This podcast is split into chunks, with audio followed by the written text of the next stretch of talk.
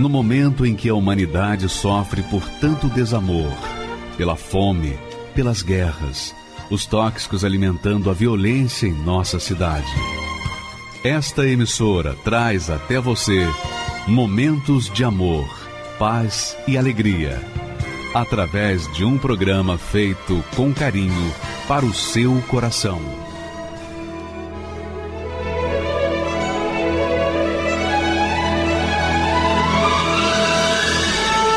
E agora, com você, a Palavra Amiga do Bispo Macedo.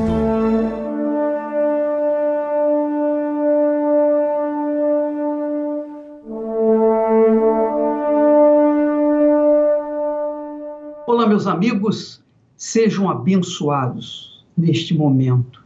Que o Espírito do Altíssimo Deus venha iluminar os seus olhos, o seu entendimento para que você possa compreender e ter a fé, a coragem para seguir esses conselhos que saíram do trono de Deus, que saíram da boca de Deus. E esses trechos falam de dois tipos de pessoas: o prudente e o insensato. Prudente é aquela pessoa que raciocina, que pensa, que pesa, que avalia e então toma a sua decisão. Quer dizer, usa cabeça para tomar as suas decisões, fazer as suas escolhas. Outro tipo de pessoa é o insensato. Insensato é aquela pessoa que toma decisões em cima dos sentimentos do coração. Toma decisão em cima da emoção, do oba-oba. E aí nós vamos ver o que que o Senhor Jesus está ensinando para nós. Só existem dois tipos de pessoas no mundo. Dois tipos: os prudentes e os insensatos.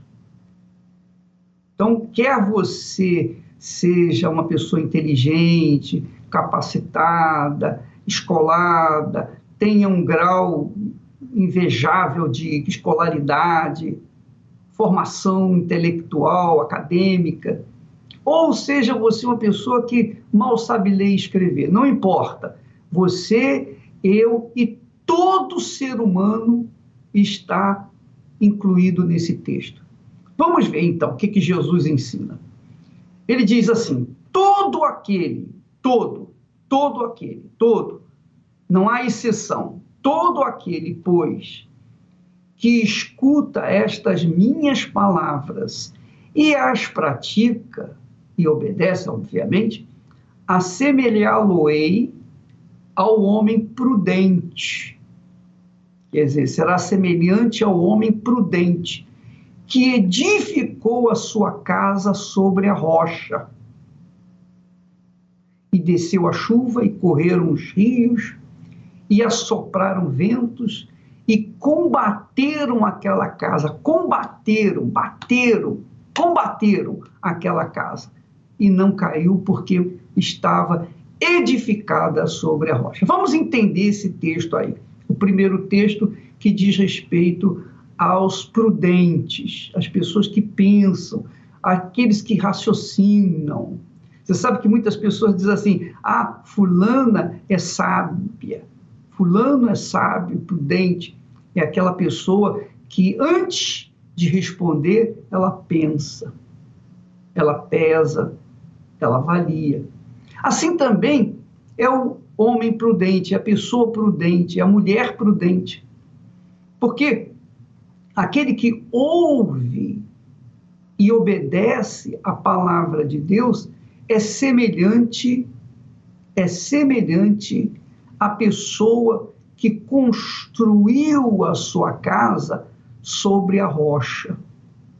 Ora, todo mundo sabe que construir a casa sobre a rocha não é fácil, porque exige um sacrifício. Para você furar a rocha e colocar ali as sapatas, os alicerces da casa, então não é da noite para o dia. Isso leva tempo gasta tempo. Então, o prudente sabe, ele sabe que fazendo as sapatas ou o fundamento ou os fundamentos daquela casa, da sua casa, na rocha, a casa não vai cair nunca. Venha chuva, venha tempestade, venha o que vier, a casa vai estar firme, porque está alicerçada sobre a rocha. Você que é construtor, você que é pedreiro, você que trabalha, você é ajudante de pedreiro, você sabe. Assim como também qualquer engenheiro sabe disso. Todo ser humano sabe disso. Eu creio. Porque fundamentando a casa, que é a vida, a sua vida, quando nós fundamentamos nossa vida na palavra de Deus e obedecemos, não só tomamos conhecimento, mas nós praticamos, porque também não adianta você conhecer toda a Bíblia e não praticá-la, não, não obedecê-la. É melhor você conhecer pouco e obedecer esse pouco do que você conhecer tudo e não obedecer nada. Então, o prudente usa a cabeça, ele fundamenta a sua fé na palavra de Deus. Ele não fundamenta a sua fé na palavra do pastor, do bispo, do papa, do padre, da igreja. Não, ele fundamenta a sua vida, a sua vida, a sua casa sobre a palavra de Deus. Sobre a palavra de Deus. Agora vamos aos homens insensatos. Todo aquele que ouve estas minhas palavras, Jesus falando agora com respeito aos insensatos. Insensatos são aqueles que não pensam com a mente, pensam com o coração, quer dizer, são os que tomam decisões em cima dos sentimentos. Tomam suas decisões em cima do que o coração fala, grita. Então Jesus diz: Olha, aquele que ouve a minha palavra, ou as minhas palavras, e não as cumpre, não as obedece, compara-lo-ei ao homem insensato, quer dizer, será comparado ao homem insensato, ao homem sentimental, ao homem cuja fé é uma fé sentimental, uma fé fundamentada na emoção, uma fé fundamentada não na palavra de Deus, não. Mas uma fé fundamentada na sua religião, no seu líder religioso. Uma fé fundamentada no testemunho de outras pessoas. Isso é fé sentimento. É a fé sensível à voz do coração. Então, esse homem insensato que não pensa com a cabeça, antes está focado aos seus sentimentos, então edificou a sua casa sobre areia. E quando se edifica sobre areia ou sobre a terra, o que, que acontece? É mais fácil construir a casa.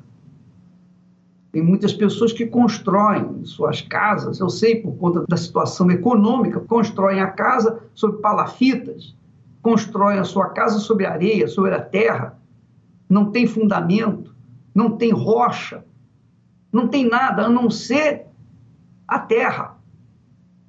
Só que quando vem a chuva e correm os rios e assopram os ventos e combatem aquela casa, quer dizer, combatem insistentemente, estão batendo, batendo, o que, que acontece? A casa não aguenta. Por quê? Porque ela não tem fundamento, ela não tem estrutura para aguentar os trancos das tempestades. E Jesus disse: caiu, e foi grande a sua queda.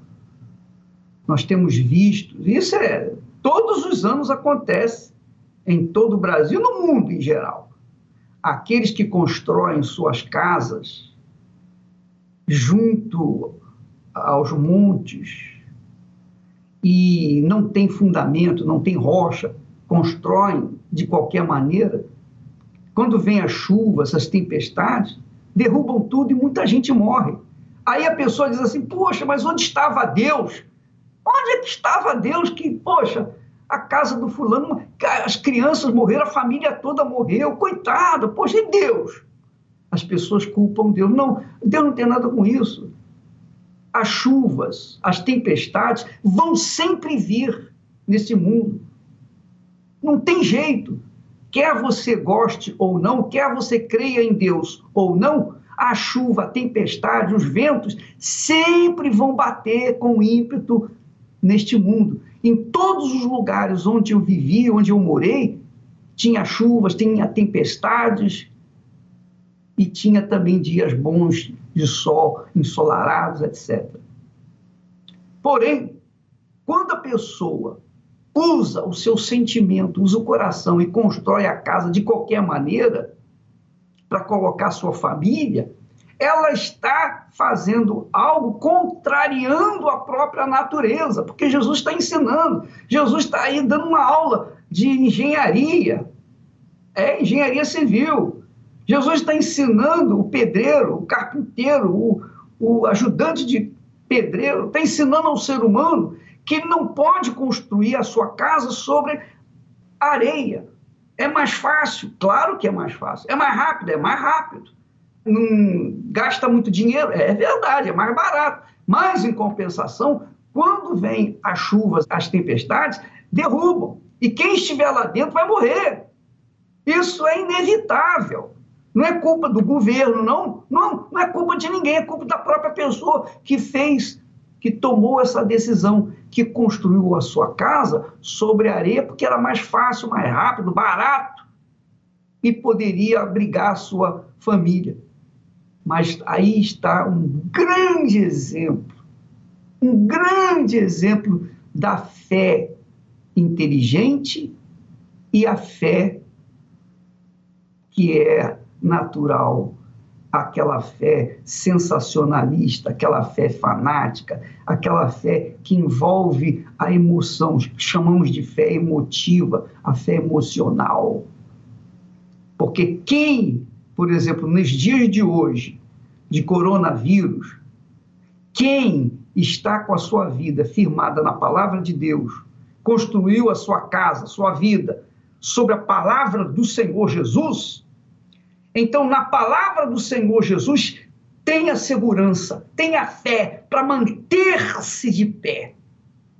Mas aquele que constrói a sua vida sobre areia é aquele que constrói a sua vida pautada alicerçada na religião, na religiosidade, na caridade, pautada numa vida fiel, leal à igreja, à instituição sagrada. Ora, minha amiga, meu amigo, Jesus disse: o homem prudente ouve e pratica a minha palavra o homem insensato, o homem tolo, ouve, mas não pratica a minha palavra. Então não adianta a pessoa ouvir a palavra de Deus. Se ela ouvir e não obedecer, não adianta nada. É a mesma coisa que o incrédulo, que não crê e não acredita em nada. Agora, a pessoa que ouve e obedece e segue,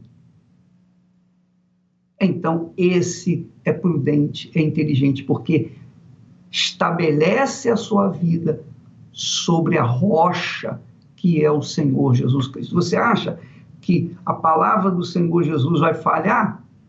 Jesus disse através do profeta Isaías: a palavra que sair da minha boca não voltará para mim vazia. Portanto, Deus, na pessoa do Senhor Jesus, empenhou a sua palavra a sua palavra para garantir as suas promessas. Então, quem está com a fé fundamentada na palavra do Senhor Jesus, pode cobrar dele o cumprimento dessa palavra. É ou não é, minha amiga, meu amigo? Essa é a fé da Igreja Universal do Reino de Deus. Essa é a fé que nós proclamamos e vivenciamos a cada dia.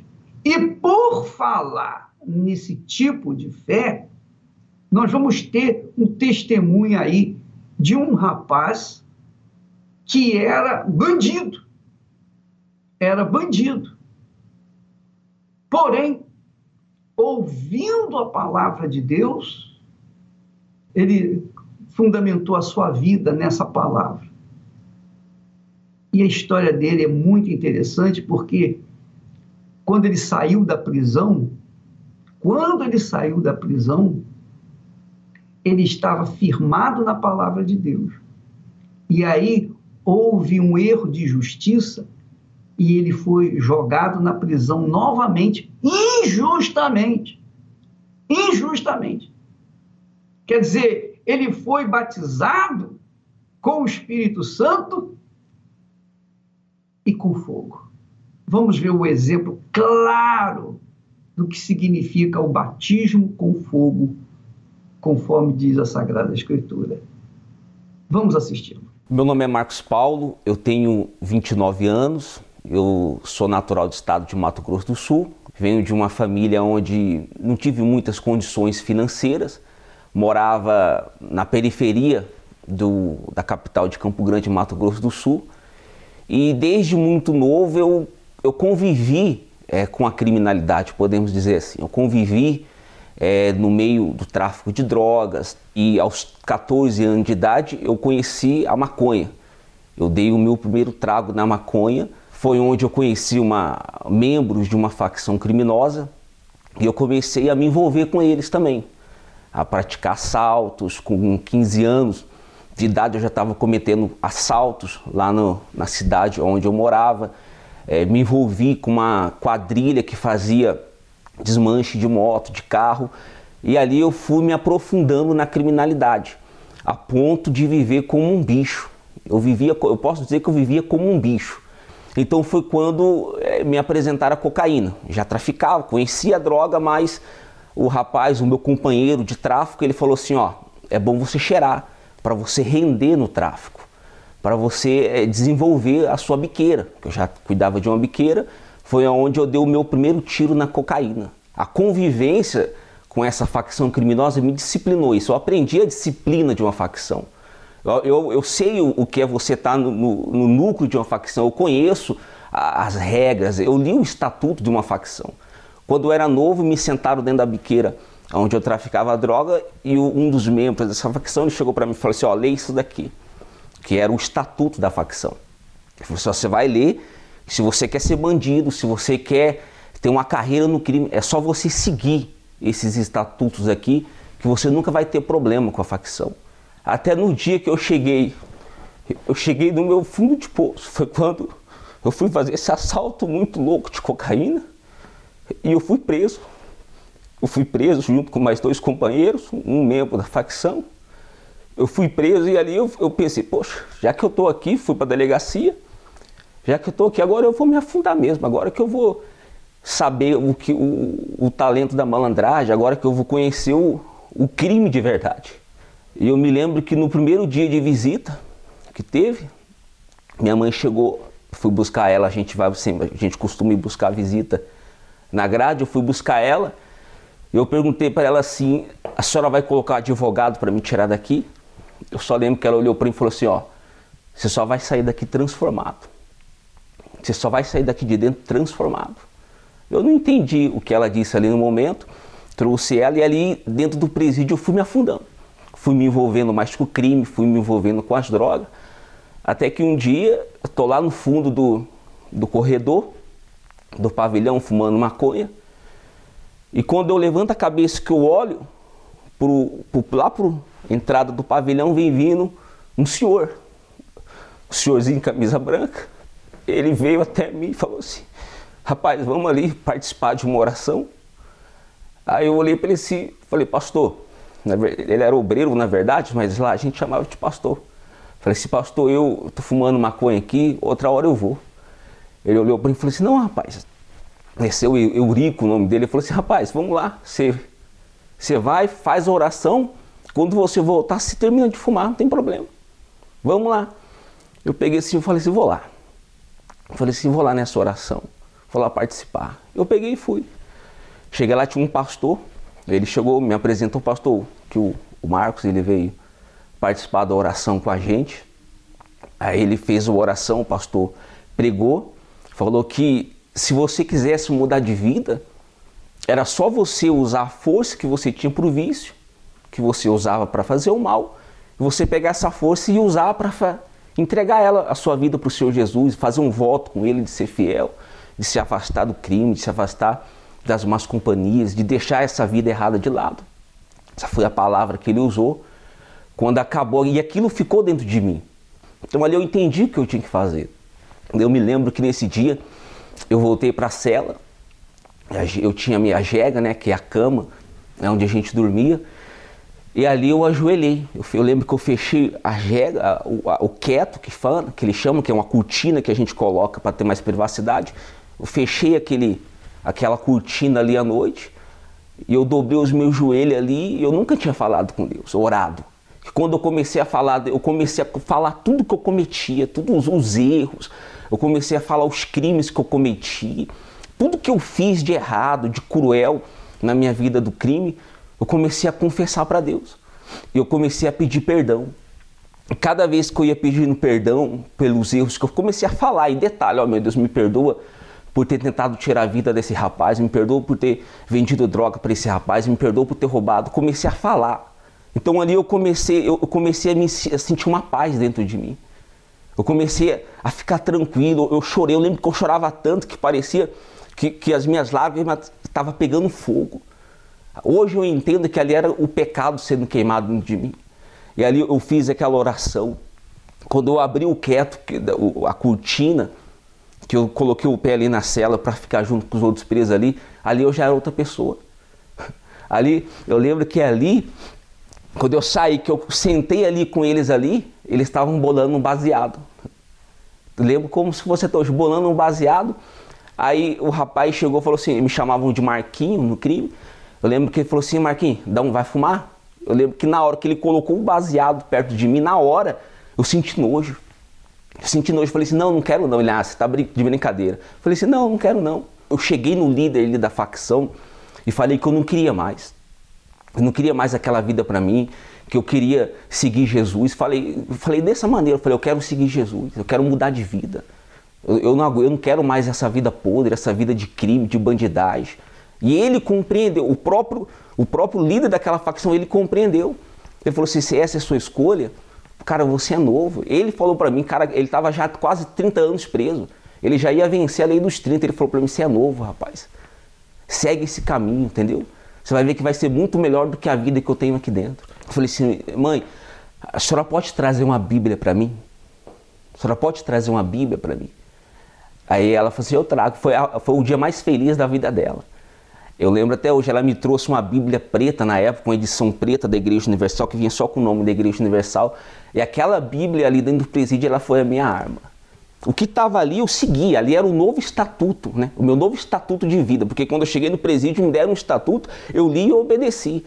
Então eu comecei a obedecer o que eu lia, o que eu li, o que eu li, como eu era novo, o que eu lia e o que eu entendia, o pouco que eu entendia ali, eu comecei a seguir. E eh, como a gente viu o pastor poucas vezes, que era um presídio muito restrito, no dia que teve uma, uma visita que o pastor foi e ele me falou sobre o Espírito Santo. Ele falou assim: Marcos, é, você conhece o crime aqui dentro e você sabe que existe disciplina. Existe disciplina também no reino de Deus. E o Espírito Santo, se você quer permanecer, se você quer continuar firme, se você quer vencer, você tem que ter o Espírito Santo. Eu entendi o que era o Espírito Santo, entendi quem era a pessoa do Espírito Santo. E eu comecei a buscar, eu fiz um propósito. Lembra até hoje, eu fiz um propósito com Deus de uma semana. Então o único lugar que eu tinha ali dentro para buscar era o boi que eles falam, né? Era o canto do boi, que era perto da latrina ali. Perto da latrina. Aquele vaso que ele é enterrado no chão. É assim que era o único espaço que eu tinha ali para buscar, porque não tinha como eu ajoelhar em cima dos presos. Os presos dormiam no chão.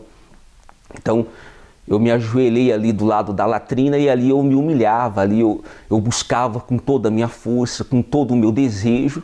Foi quando ali, do lado daquela latrina, eu recebi o dentro daquela cela, eu recebi o Espírito Santo. Eu nunca senti uma paz como eu senti naquele dia. Foi como o pastor disse na primeira oração: falou assim, aqui dentro você pode estar livre. Ali naquele momento eu estava preso, mas eu me sentia livre. Eu não tinha mais aquele desespero, aquela agonia de querer saber o dia que eu ia sair do presídio. Eu não tinha aquela ansiedade, ah, que dia que eu vou sair daqui? Não. Ali na hora, eu já queria acordar todo mundo ali na cela e falar de Jesus para eles. Foi quando um dia o, esses mesmos agentes penitenciários, eles chegaram na, na grade da cela e chamaram pelo meu nome. Chamaram pelo meu nome, eu fiquei quatro anos preso. Chamaram pelo meu nome e falaram assim: quem é Marcos Paulo? Um desses agentes falou. Eu estava na, na jega de cima. Eu, sou eu, senhor. Ele falou, qual é o nome da sua mãe? Eu falei assim, Valdenice Aparecida Santana. Ele falou assim, então cantou a sua liberdade, tá? Como eles costumam dizer lá dentro. Cantou a sua liberdade. Você está livre. Na hora, eu não pensei em nada, eu não, eu não, quis levar nada. Eu tinha roupa, tinha um monte de coisa. Na hora, eu só pensei na minha Bíblia. Eu peguei, coloquei a mão na minha Bíblia, da cabeceira da jega, puxei minha Bíblia, desci, coloquei o tênis e saí. E dentro do presídio eu fiz um voto com Deus. Eu fiz um voto de que quando eu saísse da cadeia, o primeiro lugar que eu colocaria os meus pés não era na minha casa, seria na, na igreja. Eu fiz esse voto com Deus de quando eu saí, eu saí dos portões ali do presídio, a gente sai só com o alvará de soltura. Não tinha dinheiro, não tinha nada. Peguei esse alvará de soltura, serviu como uma passagem de ônibus, né? Eu cheguei na igreja, o pastor estava lá, falei, pastor, posso conversar com o senhor? Expliquei a situação, tudo que tinha acontecido para ele. E eu falei assim, pastor, a partir de hoje eu quero servir a Deus. Eu fiz um voto com Deus de colocar os pés aqui. Seria o primeiro lugar que eu colocaria os meus pés quando eu saísse do presídio e aqui eu tô. Arrumei um trabalho, comecei a prosperar nesse trabalho depois que eu saí do presídio. Fui construindo, reconstruindo a minha vida novamente. E eu já ali firme, eu bem financeiramente, com a minha vida estruturada, tudo estruturado, tudo direitinho, batizado com o Espírito Santo. Um belo dia chega para mim um, uma carta de um oficial de justiça. E eu peguei aquela carta, não sabia o que era. Quando eu abri e li aquela carta, o juiz, um juiz, ele tinha emitido um, alvar, um mandato de prisão no meu nome. Ele, ele emitiu esse mandato de prisão por conta de um erro judicial. Eu tive que voltar para o presídio de novo. E eu vi aquela situação como um batismo de fogo. Foi Deus ali provando, me provando. Eu falei assim: se é para mim, então eu vou. Não me revoltei contra Deus, não fiquei culpando a Deus, não fiquei murmurando contra Deus. Eu falei assim: tá bom, então eu vou. Eu vou. Depois que eu recebi esse mandato de prisão, eu fui na delegacia mais próxima da minha casa, me apresentei. O delegado não entendeu. O delegado ele olhou para mim assim e falou assim: rapaz, não estou te entendendo. Quanto tem um monte de preso querendo sair, você está querendo entrar? Eu falei assim, mas eu só estou cumprindo que esse mandato de prisão que foi enviado para mim. Então, como eu não quero ser capturado, eu estou aqui para me entregar, seu delegado. Então, o delegado me algemou, me colocou na delegacia e me levou novamente para o presídio. E ali, quando eu coloquei os pés dentro daquele pavilhão que eu, a gente foi me levando para a cela onde eu ia ficar, a cadeia começou a tremer, os presos começaram a gritar o meu nome. Mas aquilo ali não me apavorou. Porque eu sabia que eu estava ali, que era um propósito de Deus. Eu sabia que eu estava ali porque Deus estava permitindo eu passar por aquela situação para me crescer, para me amadurecer, para me desenvolver a minha fé, para me, to me tornar mais forte, ter mais intimidade com Ele. A gente se reunia ali no, no canto da cela ou então no canto ali da, da quadra. Eu reunia alguns presos, dava uma palavra para eles, fazia uma oração com eles ali foi quando o juiz ele me beneficiou com um perdão de pena. Antigamente eu não, eu não esperava nenhum perdão de Deus, quanto menos da sociedade. Foi quando o juiz me deu o perdão de pena. Eu não devo mais nada, eu fui perdoado, teve a extinção da minha pena. Não devo mais nada para a justiça, não devo mais nada para facção nenhuma, não tenho mais nada, envolvimento nenhum com facção. Eu ando de cabeça erguida na rua. Eu cheguei a voltar para a comunidade onde eu morava, andava tranquilo, as, os companheiros de crime que continuavam ali, eles me viram, eles falavam assim, pô, rapaz, o que, que aconteceu com ele? Eles não acreditavam, eles não acreditavam no que tinha acontecido. Eu levei alguns para a igreja também, ajudei muito deles. Hoje eu faço um trabalho social onde a gente ajuda pessoas também que sofreram no vício, pessoas que viveram esse inferno do vício. Hoje eu estou bem, estou casado, sirvo a Deus e hoje verdadeiramente eu tenho paz. Venci essas lutas, esses problemas, os desertos, né? eu venci graças ao Espírito Santo, porque ele, era, ele foi comigo. Eu zelei por ele, pela presença de Deus dentro de mim. E eu quero deixar um recado a você que já foi batizado com o Espírito Santo, uma orientação. O, o batismo, se você ainda não passou pelo seu batismo de fogo, ele vai chegar. Para todos vão chegar esse batismo com fogo. E o segredo é você se aproximar mais de Deus. O segredo para esse fogo ele não te queimar é você estar tá mais próximo de Deus. Eu entendi que Deus não permite a gente passar por, pelos problemas, a gente eh, passar pelos desertos para o nosso mal. É o contrário, é para nos tornar mais forte, é para é nos aproximar mais dele. Foi isso que eu aprendi com o meu batismo de fogo. O homem que ouve a palavra de Deus é como aquele que sobre a rocha edificou. Caíram as chuvas e o rio transbordou, soprou o vento que enfureceu, mas ele firme sobre a rocha permaneceu.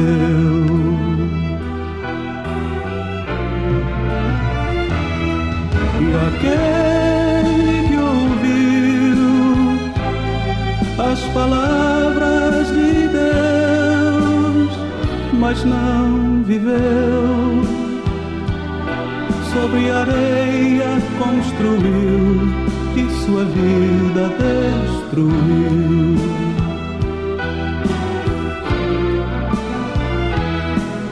aquele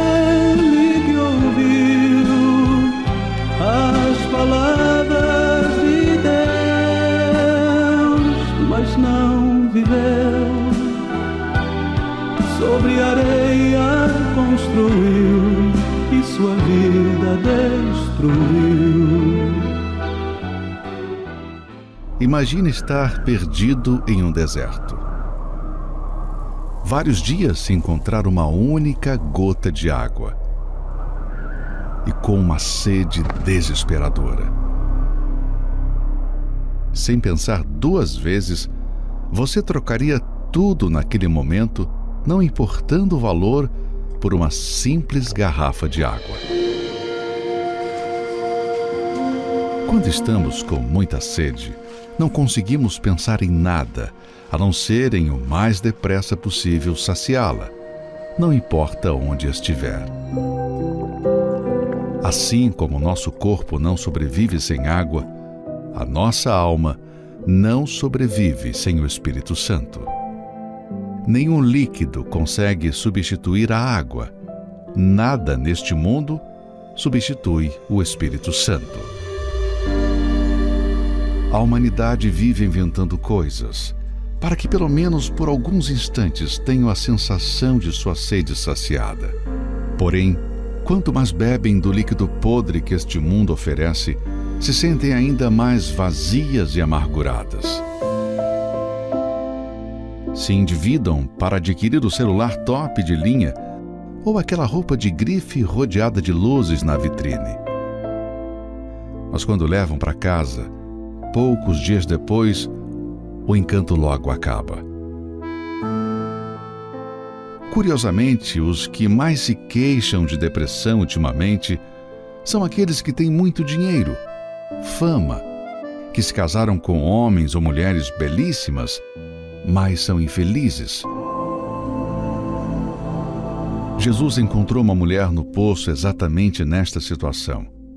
Já havia passado por cinco casamentos e estava se aventurando em mais um, mas continuava frustrada, buscando em relacionamentos a felicidade. Até que ofereceu a ela a verdadeira água que poria fim à sua sede. Quem beber deste poço sentirá sede novamente. Mas a pessoa que beber da água que eu lhe der, nunca mais terá sede.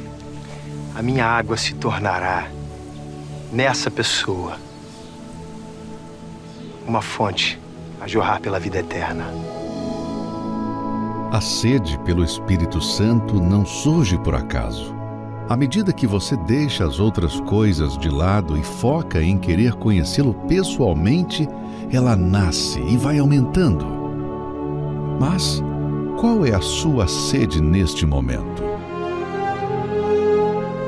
Esta é a razão de muitos não terem recebido, pois desejam mais a solução de um problema, uma conquista, do que o Espírito Santo não se deram conta ainda que o recebendo primeiro não precisarão mais correr atrás das bênçãos, pois serão a própria fonte, jorrando vida por onde passarem.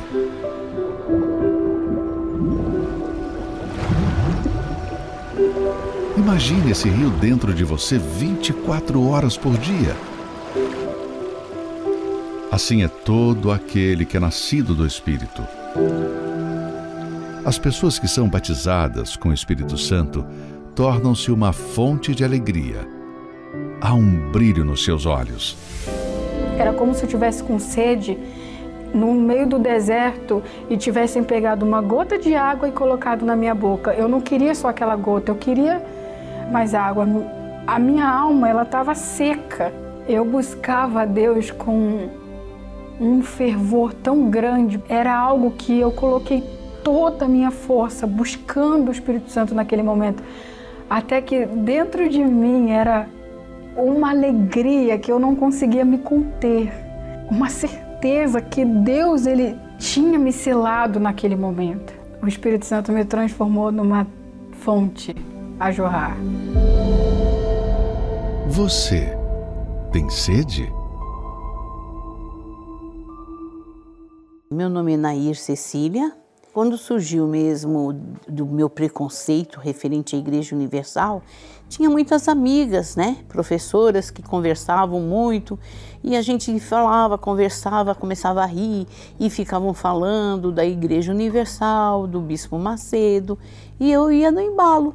Eu também falava, criticava sem conhecer. Tinha um ódio da igreja, das pessoas da igreja. Se a pessoa fosse discutir algo comigo referente de defesa da igreja, eu ia para cima. A dona Nair era uma pessoa muito sofrida. Sofrida no vício de bebida, vício de bebida, não era feliz na vida sentimental, então só se envolvendo com coisas erradas e muito triste, entrando em depressão, não era feliz, amargurada, só sabia criticar todo mundo, mas para minha vida mesmo eu não olhava para minha vida eu frequentava o espiritismo, né? Frequentei uns 4, 5 anos no Umbanda, Candomblé também, também fui budista. Tudo quando era tipo de religião, eu cheguei a única mesmo que eu não cheguei foi na Universal. Não me sentia feliz em nada.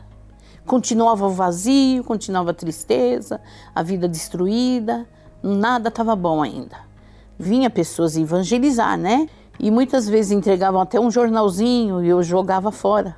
São tudo pilantra, né? E, e pensava horror mesmo. Eu comecei a ter hemorragias direto, então eu fui parar na UTI devido os sangramentos, né? Aí foi, aí constatou mesmo que era câncer, né? Aí, por minha felicidade, uma moça da limpeza foi lá, levou um radinho. Eu estava acordada. Ela levou um radinho e tinha uma pregação da meia-noite. Tudo que aquele homem falava, eu falava assim: Meu Deus, quem, como esse homem sabe da minha vida? Mas por que ele está falando assim? Como ele sabe? Tudo que ele falou, mas tudo, tudo. Não teve, sabe, nem sequer. Eu falei: Meu Deus, se é que o Senhor existe.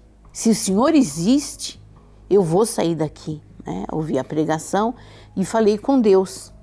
Aí senti já uma grande mudança dentro de mim, uma, uma certeza, uma firmeza tão grande que Deus existia. Como eu era cega, e, e, é tão bacana o, tra o, trabalho da igreja. As pessoas nem imaginam como é tão bacana o trabalho. Todos os trabalhos, todos os projetos da igreja são maravilhosos.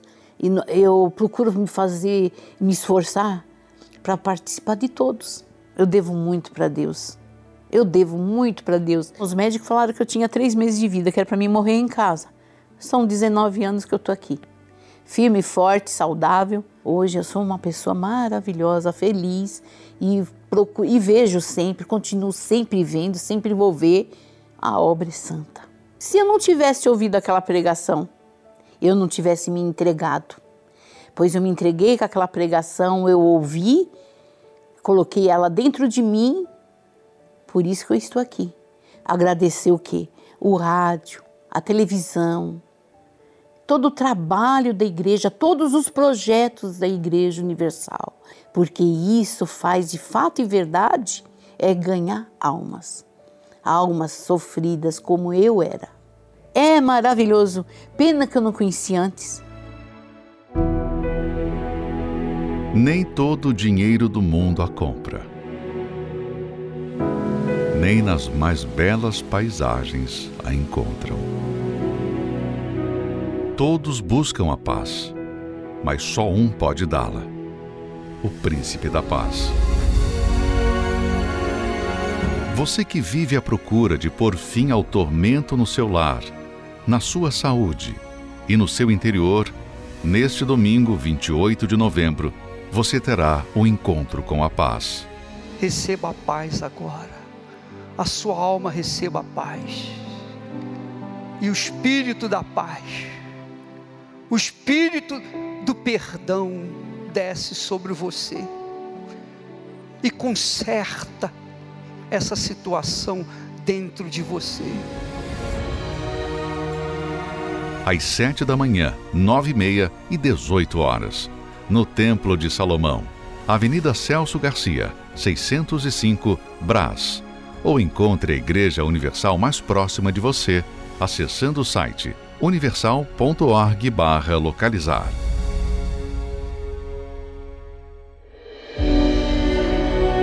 O que há de diferente nestas pessoas? De onde vem esse brilho nos olhos? Este é o semblante de quem encontrou a maior riqueza, que mudou completamente as suas vidas. Todas receberam o Espírito Santo.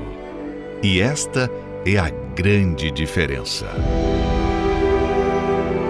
É como se a mente de Deus, ela houvesse uma fusão com a minha mente. Hoje eu me vejo é, completamente diferente de tudo que eu era, de tudo que eu fui, quem eu era. Ele veio sobre mim de uma forma, mas veio uma força e algo que eu nunca tinha sentido perdão ele me perdoou. É só a pessoa que tem, recebe o Espírito Santo mesmo, sabe do que, que eu estou falando, né? Então voltareis e vereis a diferença entre o justo e o ímpio, entre o que serve a Deus e o que não o serve. Fogueira Santa da Diferença, no Templo de Salomão. Procure hoje uma igreja universal e saiba como participar. Vamos seguir agora e ouvir mais um testemunho de uma pessoa que recebeu o Espírito Santo, o Espírito da fé, o Espírito que mantém o servo de Deus firme e forte. Vamos lá. Meu nome é Gisele Assis, né? Tenho 35 anos e vim de uma infância assim boa, né? Minha família, os meus pais sempre me deram muito carinho, muita atenção eu na escola, né, eu conheci uma pessoa e ao observar ela assim foi aquela paixão de criança, né? Porque aos 13 anos assim eu olhava e eu já comecei a achar que amava. Ele mexia com droga, né? Ele fumava maconha, ele cheirava cocaína e na época é, quando eu conversei com ele, assim, eu olhava, nossa, ele era um homem, eu tinha 13 ele tinha 19 anos, né? Indo para 20 anos. Então, para mim, eu olhava e falava, meu Deus, ele é um homem. Então, eu conversava com as minhas amigas assim, como eu faço para chegar até ele, né? Aí uma amiga virou para mim e falou assim, olha, Gisele, você tem que se entregar para ele, né? Porque ele é um homem. Então, assim, se você não se entregar, se você não se lançar para ele, não, ele não vai chamar, né? Você não vai chamar a atenção dele. E coloquei em prática aquilo que elas tinham me orientado a fazer. Eu me entreguei para ele, né? E aí eu fui me entregando para ele e passado assim coisas de seis, sete meses eu estava grávida. E aí nisso que a minha mãe foi descobrir e aí começou, sabe, as coisas assim, que aí ela começou a me perseguir, querer saber aonde, o que eu estava fazendo, aonde eu estava. Até a gente é uma adolescente inconsequente, né, que a gente fala, eu ainda cheguei a falar para minha mãe, você não quer a minha a minha felicidade, né? Me deixa. E aí depois que a minha filha nasceu, a gente foi morar junto. Ela estava com quatro meses. E aí, assim, eu comecei a ver a pessoa nervosa que ele era, né? É, tudo para ele era motivo de briga né? Qualquer coisa, as coisas tinham que ser do jeito dele, né? Eu tinha que agir da forma que ele queria. A gente começou a brigar muito, só que logo que eu casei, no mês seguinte eu descobri que estava grávida novamente. Então eu estava com uma nenenzinha de quatro meses no colo e grávida novamente. E aí as brigas começaram. Eram muitas brigas e assim por motivos banais, motivos pequenos. Ele sempre me dizia que eu não era nada, que eu não era ninguém. A pior briga foi numa discussão que a gente teve, que ele me colocou uma tesoura na garganta. Minha mãe nunca soube do que acontecia comigo porque a minha mãe sempre me avisou desde o início, né? Então eu não, eu não tinha como chegar nela e falar porque eu, eu sabia que eu ia ouvir, eu te avisei. E aquele orgulho de você chegar e falar para sua mãe tudo que você estava vivendo, então você você fala assim, eu não vou contar para minha mãe porque ela vai falar para mim, né? Eu te avisei, minha filha. Veio na minha mente assim o que eu fiz com a minha vida, eu acabei com a minha vida. Naquele momento que ele pôs a tesoura na minha garganta, eu falei, eu vou morrer agora. Eu olhava e eu falava, meu Deus, o que vai ser das minhas filhas, né? O que vai ser da gente? Né? Muitas das vezes vinha na minha mente a vontade de me separar, né? De largar tudo, de deixar tudo, mas ao mesmo tempo eu falava não, né? Eu eu casei, eu não casei para me separar, né? Tem que ter um jeito, tem que ter uma solução. E aí, quando eu cheguei à Igreja Universal, né? Foi através de uma obreira, né? Uma cabeleireira, onde eu eu frequentava o salão dela e eu conversando com ela, falando de tudo o que estava acontecendo na minha vida. E aí ela me chamou para ir. E aí chegando lá, o, bispo, na época, ele estava fazendo um atendimento. E aí ela me levou até ele e eu fui atendida pelo, pelo esse servo de Deus. E foi quando naquele dia ele me disse o que eu tinha que fazer, que haveria uma solução, que tinha um jeito, que tudo isso podia mudar a partir do momento que eu começasse a obedecer, né, a palavra de Deus, colocar em prática. Foi quando eu comecei mesmo a ir para a igreja, só que ela era longe da minha casa e eu não trabalhava. E na época ele me dava algum dinheiro para ficar em casa, assim, para estar tá comprando as coisas de casa. E naquela época que eu comecei a ir para a igreja, ele começou a ver que eu comecei a ir, ele tirou. Ele passou a não deixar mais dinheiro, porque ele sabia que eu ia para a igreja. E aí foi quando eu comecei a vender as coisas para poder ter o dinheiro para ir para a igreja. Aí eu comecei a vender lingerie, comecei a vender várias coisas Fiz um curso de manicure e fui trabalhar de manicure, tudo para poder ir chegar até a igreja. Comecei a deixar as minhas vontades, o meu eu, o meu orgulho. Comecei a colocar tudo isso de lado e falar e pensar assim, Deus, como o Senhor agiria nessa situação? Então, cada situação que eu passava, eu, eu me perguntava, como o Senhor reagiria nessa hora? A gente, eu até me recordo que o pastor quando ele ia buscar e aí ele começava a buscar no altar e falava, né, fale para Deus que você o ama, mas eu não sentia isso. E dentro de mim veio uma revolta e eu falei para Deus assim: Deus, eu não te amo, eu não te adoro, mas eu quero te amar. Eu quero saber o que é esse Espírito Santo. Eu quero amar o Senhor, eu quero ter prazer em Ti. Quando eu tinha um problema, eu pegava a Bíblia e eu falava, Deus, fala comigo. E ali eu fui indo, eu, eu fui tendo forças, eu fui mudando o meu interior, eu fui é, ter, abrindo a minha visão, assim, que eu podia. E aí, no domingo de manhã, eu cheguei na igreja, e aí, quando começou as buscas, eu comecei a buscar a Deus de uma forma que eu não, eu não sabia mais nem. Para mim, é como se eu não estivesse na igreja. Era eu e Deus. E ali, naquele momento, eu buscando a Deus, eu tive a certeza. Eu, tinha, eu tive a certeza de que Ele estava ali comigo. É como se eu me sentisse abraçada. O Espírito Santo tinha habitado dentro de mim. Naquele dia eu tive um encontro com o Espírito Santo. Foi o melhor dia da minha vida. Eu saí da igreja totalmente transformada. Eu, eu tinha uma alegria dentro de mim que eu queria falar para todo mundo que esse Deus existia, que o Espírito Santo existia. E aí dentro da minha casa eu comecei a ser diferente como esposa, né? Então, assim, quando meu esposo chegava, eu tratava bem e não era uma falsidade, era algo que vinha de dentro para fora. Eu tinha prazer em tratar ele bem, né? Eu tinha prazer em fazer tudo de melhor para ele e para as minhas filhas dentro de casa. E aí o meu esposo vendo a minha diferença, né? Aí ele começou a ir para a igreja comigo. E aí tudo começou a mudar, né? Porque aí o meu esposo também começou a ouvir do Espírito Santo. E aí, num determinado dia, ele também foi batizado com o Espírito Santo, né? Então, tudo começou a mudar na nossa vida, na nossa casa. E hoje, aquela palavra que, né, que a gente sempre ouve falar na igreja, que eu e a minha casa serviremos ao Senhor, né? Para a gente nunca desistir, isso aconteceu na nossa vida.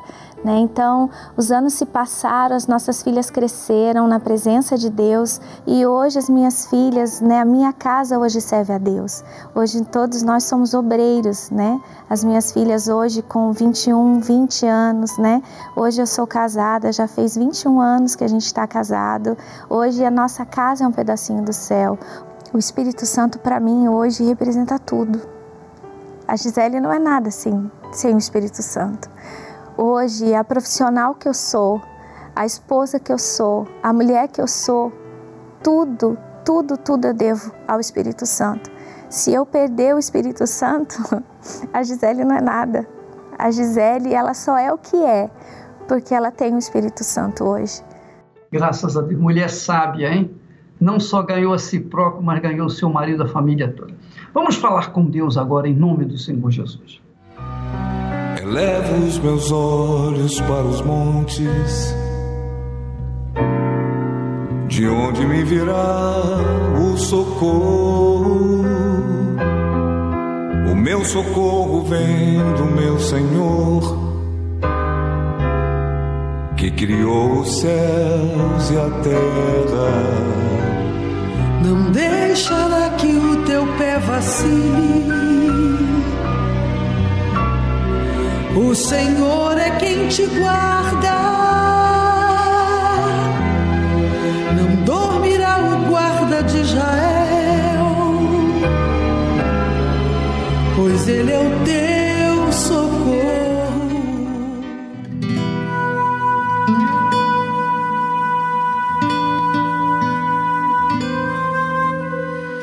Meu pai, eu não sei qual é a raiz, o porquê desta pessoa estar com medo.